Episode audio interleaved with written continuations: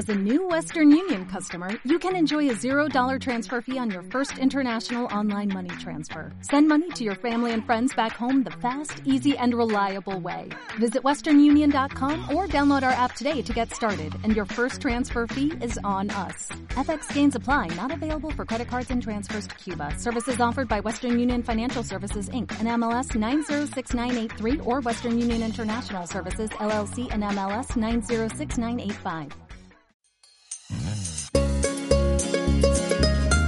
Oportunidades de negocio.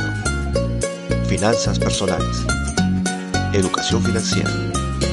Motivación, ideas, herramientas. Soy Luis Eduardo Santolaya y esto es Oportunidades para ti. Hola, bienvenidos a un nuevo episodio de Oportunidades para ti, tu podcast semanal de finanzas personales y negocios por Internet. La semana pasada, en nuestro segundo episodio de la serie Finanzas para Saltamontes, hablamos sobre el tema más básico para empezar a crear nuestro patrimonio, el ahorro. Si no escuchaste ese episodio, te invito a escucharlo, es el número 18. El ahorro nos va a permitir disponer de un excedente de efectivo. Ahora, el paso siguiente es hacer que ese efectivo crezca. ¿Ya definiste tu porcentaje de ahorro mensual? ¿Usaste el formato para poder ver el tiempo en el que podrás conseguir las cosas que quieres mediante el ahorro? Si no lo hiciste, hazlo. Ahora, si ya lo hiciste, respóndeme esta pregunta. ¿Es o no verdad que solamente con el ahorro te va a tomar mucho tiempo conseguir las cosas que quieres?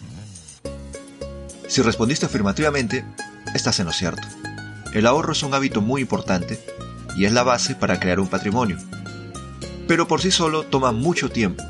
El ahorro te sirve para tener un capital. Ahora es tiempo de hacer crecer ese capital. Y para crecer el capital se usa la inversión. Y ese es el tema que veremos hoy. En episodios anteriores ya hemos tratado el tema de las inversiones. Hemos visto algunos modelos de inversión y negocios que puedes utilizar, pero no nos hemos enfocado en la inversión de manera abstracta, por decirlo así. Hoy arreglaremos esa omisión que ya algunos de ustedes me estuvieron comunicando por diferentes medios. En este episodio veremos de manera más técnica el tema de las inversiones y hablaremos sobre algunos instrumentos de inversión disponibles, principalmente en el sistema financiero. Sobre otros tipos de inversión ya hemos hablado y si te consideras o aspiras a convertirte en un inversor sofisticado, puedes encontrarlos revisando nuestros episodios anteriores.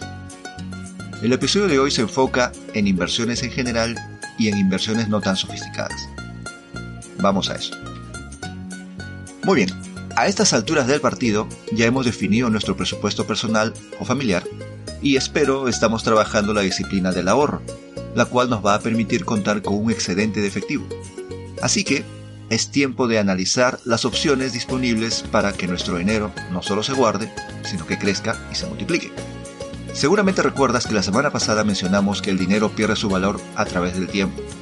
Es por esta razón que simplemente el guardarlo y ahorrarlo no siempre son buenas opciones para que aumente. Y si nuestra meta es multiplicar nuestro dinero para que cubra nuestro estilo de vida, la opción más importante es la inversión. Hoy vamos a ayudarte a determinar cuál es tu perfil de inversor y en base a este decidir qué tipos de inversiones son las que más te convienen. Cuando invertimos, buscamos una sola cosa, incrementar nuestro patrimonio, es decir, generar un interés o ingresos periódicos para nuestro dinero, a través de instrumentos financieros. En una economía inflacionaria, el dinero pierde su valor conforme pasa el tiempo, así que al mantenerlo estático, ya sea bajo el colchón, en la alcancía o inclusive en el banco, eventualmente perderá valor, por eso es necesario invertir. A través de la inversión, el capital crece y de esta manera nuestro patrimonio mantiene su poder adquisitivo y reducimos los riesgos que se termine o desvalore. Antes de seguir, analicemos un momento el trasfondo. ¿Te has fijado que algunas veces, a pesar que aumentan nuestros ingresos, no necesariamente nos alcanza para comprar más? La razón es que los precios de las cosas suben. Eso es conocido como inflación, que no es más que el aumento continuo y generalizado de los precios de los bienes y servicios. Pero, un momento, esto no es culpa ni del productor, ni del comerciante que te vende la leche, ni del concesionario que tiene el coche que quieres comprar. La inflación tiene su origen en la emisión excesiva de dinero o al sobreendeudamiento por parte del gobierno para hacer frente a sus gastos. Un aparato estatal grande siempre demanda más recursos y no siempre la recaudación fiscal los puede cubrir. Así que el recurso a mano para el gobierno es endeudarse o emitir más billetes. En cualquiera de ambos casos, eso origina la inflación. Y es debido a la inflación, pues afecta a nuestros ahorros, que tenemos que invertir para que nuestro patrimonio o dinero se mantengan por encima del nivel de la inflación. Aclarado este punto, vamos entrando en materia. ¿Qué debemos considerar al momento de empezar a invertir? Principalmente se deben considerar tres elementos. Número 1. El rendimiento. Esto es, la ganancia que los instrumentos de inversión ofrecen y generalmente se mide como un porcentaje de la cantidad original a invertir. Número 2. El riesgo. Este es el factor que más pone a pensar a cualquiera antes de invertir. El riesgo es la incertidumbre de lo que se va a ganar. Mucho, poco, nada o pérdida. Finalmente, 3. El plazo u horizonte de la inversión, que viene a ser el tiempo en que se espera obtener un resultado de la inversión.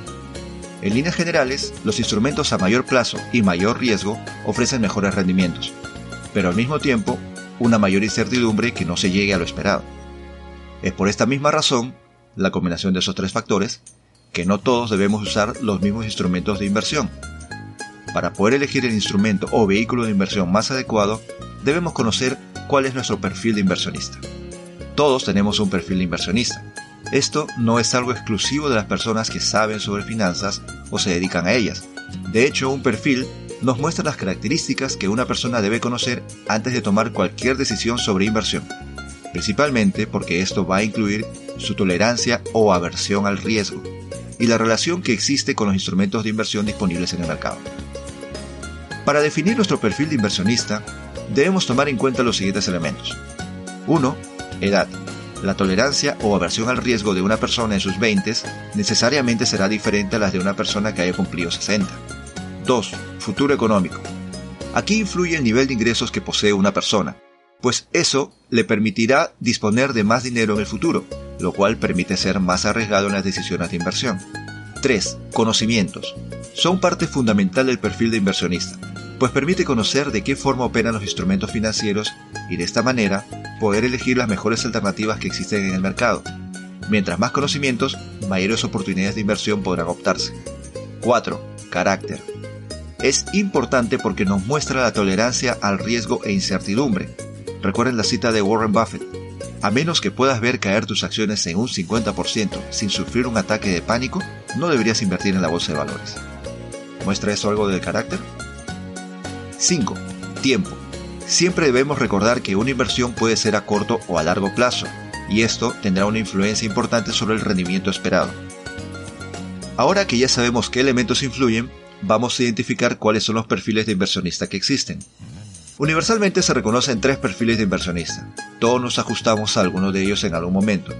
Y también generalmente con la edad vamos cambiando de perfil, aunque no siempre. Primer perfil, conservador.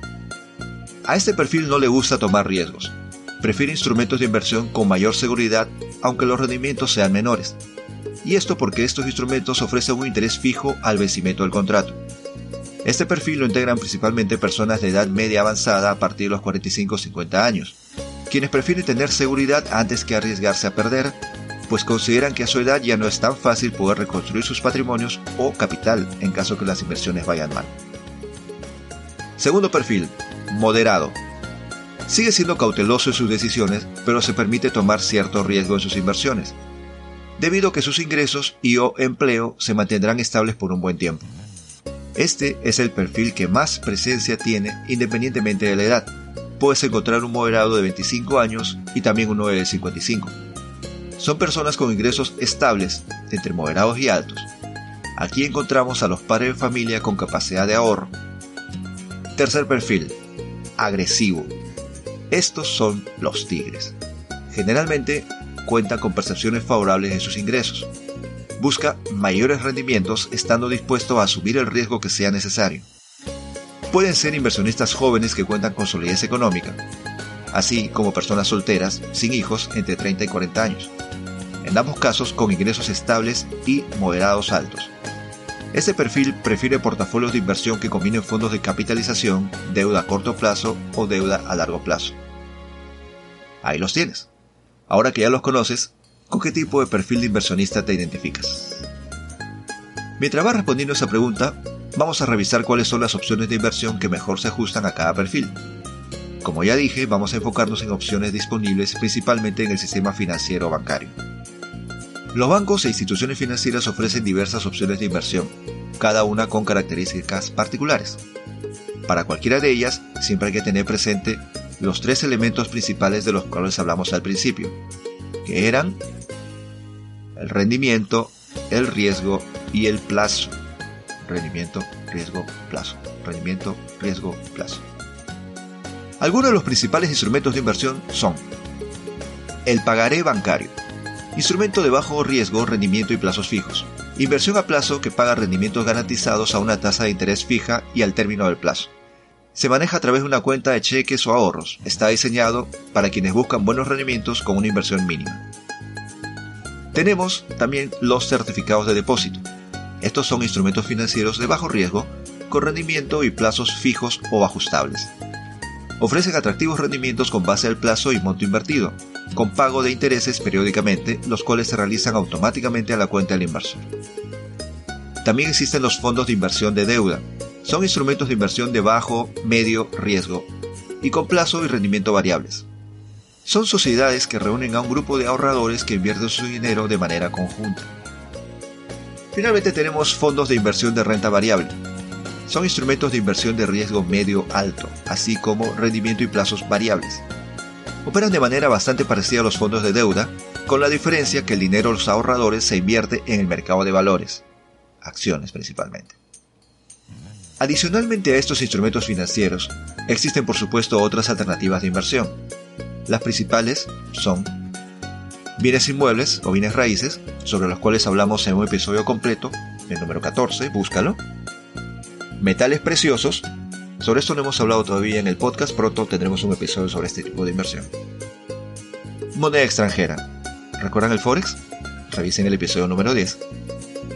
Vamos a ver algunas características de estas alternativas rápidamente. Los bienes inmuebles tienden a subir de valor. Sin embargo, existen elementos de riesgo en estas inversiones. Tipo de propiedad, demanda, oferta, etc. Los metales preciosos son refugios de valor. Uno invierte en ellos por su estabilidad, sin embargo, siempre es bueno revisar el historial del precio para estar pendiente de las fluctuaciones del mercado. Los metales suelen ser una inversión a largo plazo.